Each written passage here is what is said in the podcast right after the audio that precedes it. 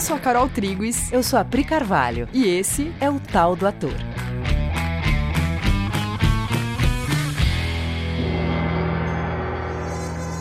E aí, galera? Oi, gente. Beleza, caras.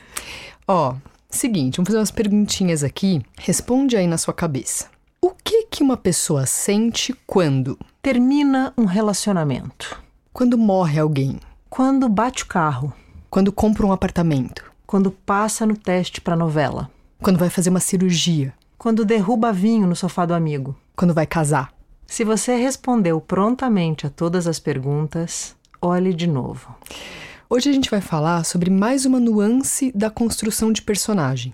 É, dirigindo atores, a gente percebeu que quando a gente dá um plot, uma situação de cena para ele improvisar, na cabeça dele já vem a sensação protocolar sobre aquele assunto. Por exemplo, né, término de relacionamento, né? A gente chama o ator, a atriz ou um estudante de teatro, né, que está fazendo curso com a gente, e a gente dá uma situação de término de relacionamento. Ele já se arma para se sentir triste, fracassado, ou frustrado, com raiva, sei lá, magoado com alguma coisa.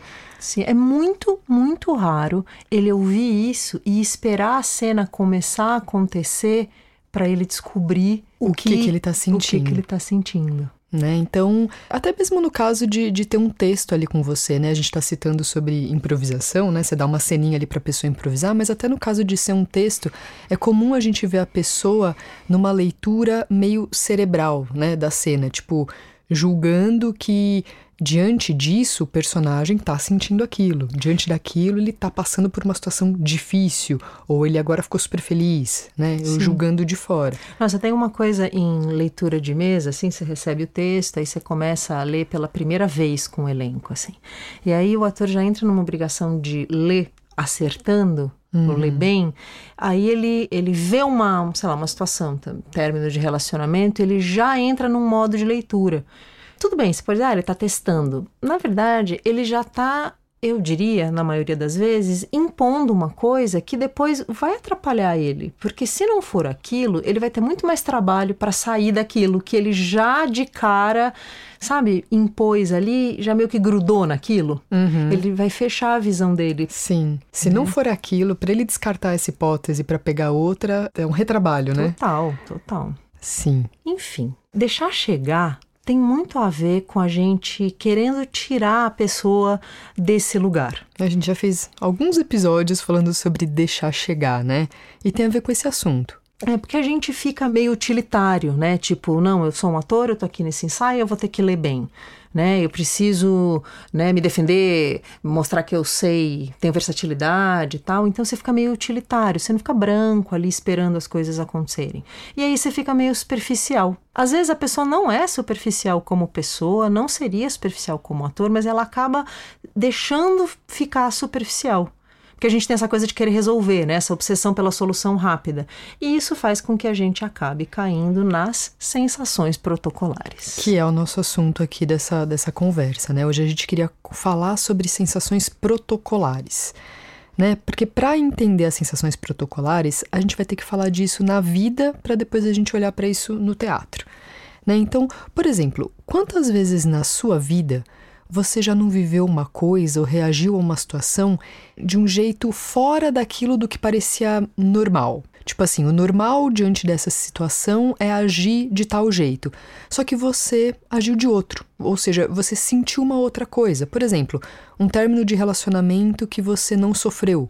Ou uma batida de carro que você não culpou a pessoa ou não culpou a si mesmo né? Você viu como um, um, acidente ali e não se culpou, não culpou ninguém.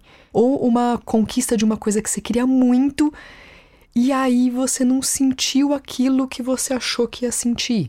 Ou uma situação que parecia de perda, mas na hora você sentiu um alívio por aquilo tá indo embora. Sim. E a gente tende muito a falar, né? O normal é sentir isso, mas a gente de fato está falando do comum, né? O que é uhum. é mais comum, né? O que a gente, a gente tem visto muito por aí, é. É, o que a gente tem visto é isso, né? E as... Desculpa, é que eu lembrei daquela famosa cena de novela onde o personagem fica puto e quebra tudo. Quem quebra tudo? Eu Sabendo que você vai ter que tudo, é. comprar tudo depois na sua própria casa. Aí o ator vê uma cena que de briga, ele já vai com a mãozinha pra ver o que, que ele vai jogar. Duvido que você jogue coisa em casa. Não que não possa jogar. Eu mesma já tive vontade de jogar. Eu já joguei, mas não é assim toda briga. Não É. sai destruindo os pratos. Não. Nossa senhora, você vai ter que comprar todos eles, né? Depois. né?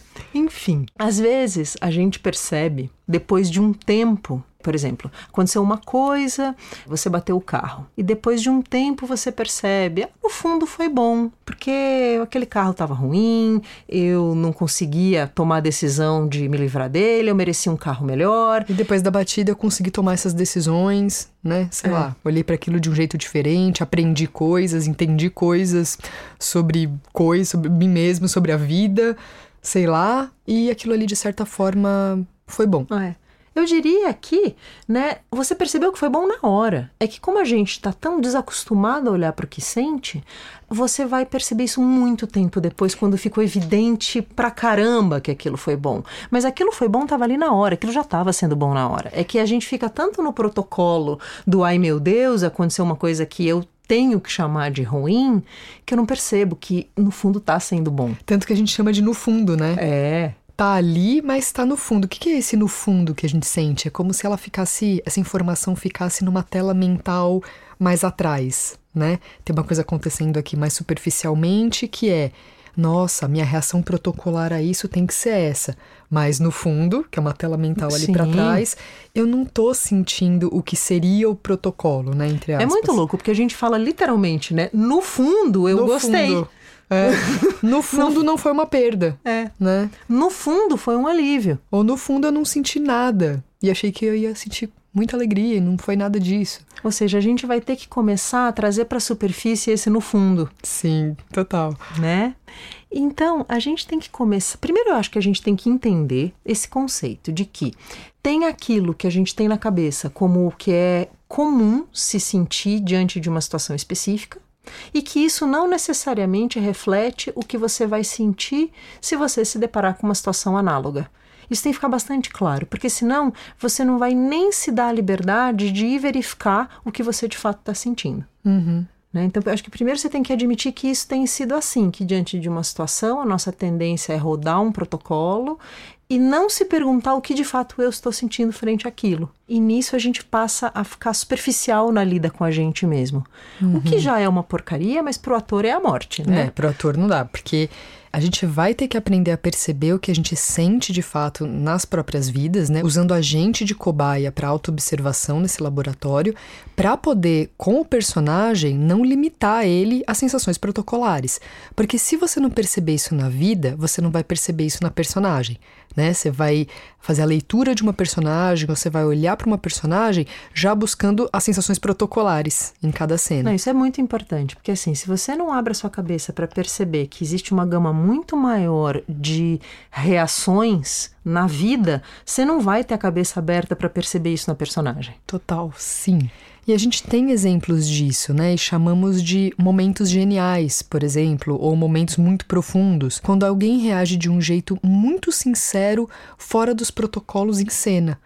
Né, que você bota, sei lá, dois atores para fazer uma cena ali, e aí eles trazem uma outra possibilidade muito fora do que é chamado dessas sensações protocolares, o que é é visto como normal, né? Sim. E aí parece que o cara fez um exercício de intelecto, né? De pensar, hum, o que será que eu poderia colocar aqui como sensação? E nunca é desse lugar. Nunca É é. no jogo, os dois ali presentes, né? De fato se colocando em, em situação, sem nenhum protocolo na cabeça, deixando que uma coisa surja. Sim, porque deixar outra coisa acontecer vai precisar de uma dose de sinceridade e coragem. Porque não é sobre manufaturar uma, uma coisa diferente, né? Não é que eu quero ser diferentão e quero fazer uma coisa muito fora dos protocolos. Não é essa a intenção que faz surgir uma coisa fora do protocolar, porque aí fica fake. Né? É entender que as nossas sensações elas já não são protocolares, elas vêm de significados. Então vamos lá. Tan, tan. Aqui começa uma história. Ó, dependendo do significado que eu dou para algo, eu sinto uma coisa ou outra. A gente pensa que as coisas geram na gente uma sensação, mas na verdade é o significado que a gente dá para coisa que dá vazão a uma sensação. E é por isso que não tem esse protocolo genérico. Quando numa situação X eu sinto Y. Você não deve esperar isso nem de você nem da personagem. Cara, aqui eu acho que isso precisa ser muito entendido, né? Ouve de novo essa frase porque ela é muito importante, porque ela é, ela é fora do que se costuma achar que é, né? As pessoas vivem de um jeito achando que a coisa funciona de um jeito, mas ela é de outro. Que é, a gente realmente pensa que acontece uma coisa, aí depois que essa coisa aconteceu, eu sinto uma coisa. Né? Só que não, é isso que a Pri tá falando, que na verdade é o significado que eu dou para aquela coisa que dá vazão a uma sensação. E isso é muito importante de ser entendido na personagem. Até estava comentando com a Pri antes do episódio que na faculdade de psicologia, né? Eu fiz faculdade de psicologia. Quando você começa a atender, a primeira coisa que você aprende é que você tem que descobrir qual o significado daquilo para o paciente ou para o cliente. A pessoa tem que te contar qual o significado que ela dá para aquela história que ela trouxe para você. Você não pode achar que você sabe do que ela está falando ou que você sabe o que ela sentiu diante daquela história que ela está trazendo. Ela vai ter que te contar os significados que tem na cabeça dela sobre qualquer coisa que seja. Né, por exemplo, a gente propôs uma situação numa aula que a gente deu na semana passada para nossa turma de adolescentes e era: a menina perdeu o concurso de beleza. De Miss. De Miss, né? É. Que inclusive elas não entenderam nada, né? O que, que é Miss, que é um concurso dos anos 50 para uma garota que tem 13 anos hoje, né? Elas é. ficaram olhando com uma cara assim de: oi? que era muito o efeito que a gente queria, né? Foi maravilhoso. Tipo, Miss não tem significado para ela. Perder o concurso de Miss para ela é um grande dane-se. Sei lá o que é Miss. Né? Uhum. Agora, então, assim, uma menina perdeu o concurso de Miss. Qual a sensação? Frustração? Poderia ter feito melhor? Não sou tudo isso? Decepcionei a minha família?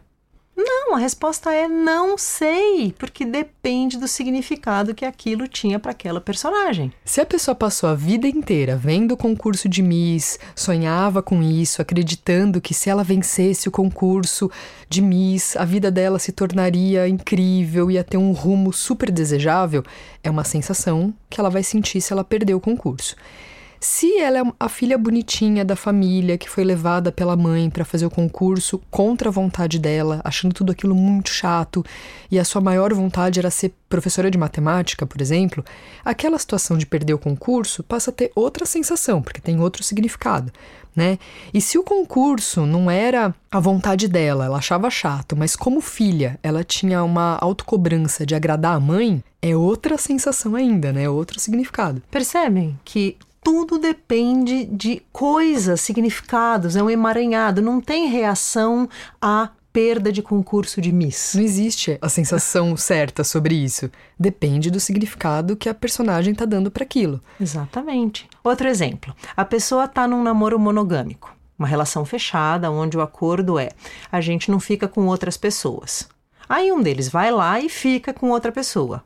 O que que o outro sente? Ah, traição. Comigo não. Raiva, tristeza, ódio, vingança, vontade de morrer. Nossa, para mim é tó. Fez uma vez, rua. Nunca mais. Nunca mais. Comigo não. Foi idiota? Gente, será? Será? será que é isso que a pessoa sentiu? Dependendo do significado que ela estava dando para esse relacionamento naquele momento e para quebra do acordo, pode ser que a pessoa sinta qualquer coisa até nada. Qualquer coisa. Você vai ter que investigar muito bem qual que é o significado que essa personagem dá para acordos, para esse tipo de relacionamento, como estava o relacionamento nesse momento, porque aí você vai descobrir, ela sentiu alívio, ela sentiu ódio, ela sentiu nada. Nossa, ela pode ter sentido tantas coisas. Tantas coisas. Né? No não tem resposta do pronta. relacionamento, ela apaixonada, ela pode ter sentido, ai que pena, que ruim, ou então, ah, é o começo de relacionamento mesmo, isso nem, acontece. Nem tava botando muita fé. É, nossa, pode, pode ser, ser, muita coisa. coisa. Acho que o mais importante é só a gente perceber que pode ser muita coisa. Sim, acho que esse é o mais importante, né? Perceber que não tem resposta pronta tem que ter uma sinceridade de investigar os significados e ver o que você sente. Você vai descobrir. O ator é aquele que empresta o seu corpo, suas emoções, para descobrir o que o outro sente frente àqueles significados e situações. E é muito louco, porque acontece da pessoa não sentir o que ela considera que é o que deve ser sentido dentro dessa circunstância. E ela pode até se sentir errada por isso. Né? Tipo, eu deveria estar chorando, eu deveria ficar com raiva, ou eu deveria achar isso incrível. Mas tirando todos os deverias, fica uma pergunta: o que de fato você sentiu? Ou a personagem sentiu?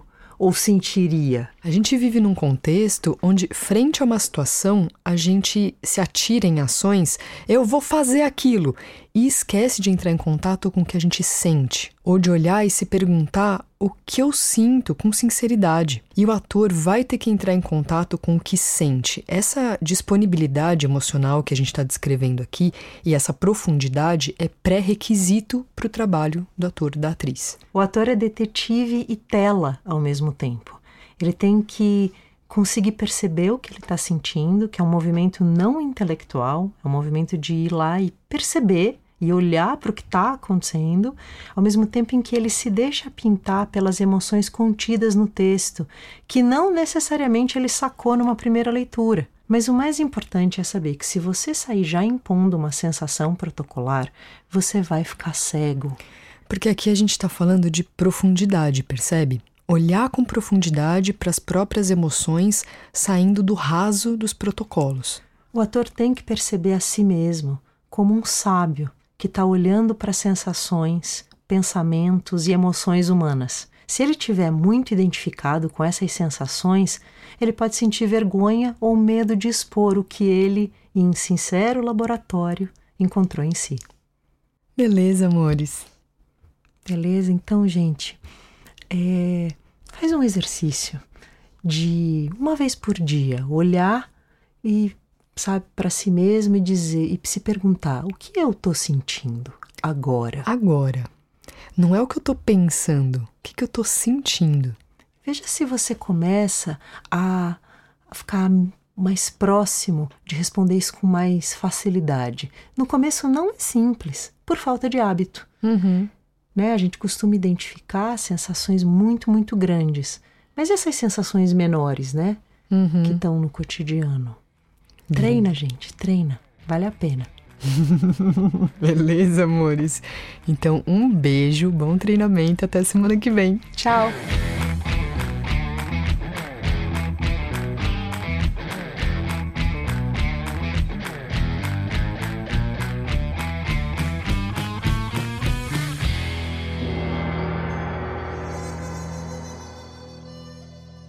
Se a pessoa passou a vida inteira vendo o curso de Miss... Concurso, sonha... tá escrito errado.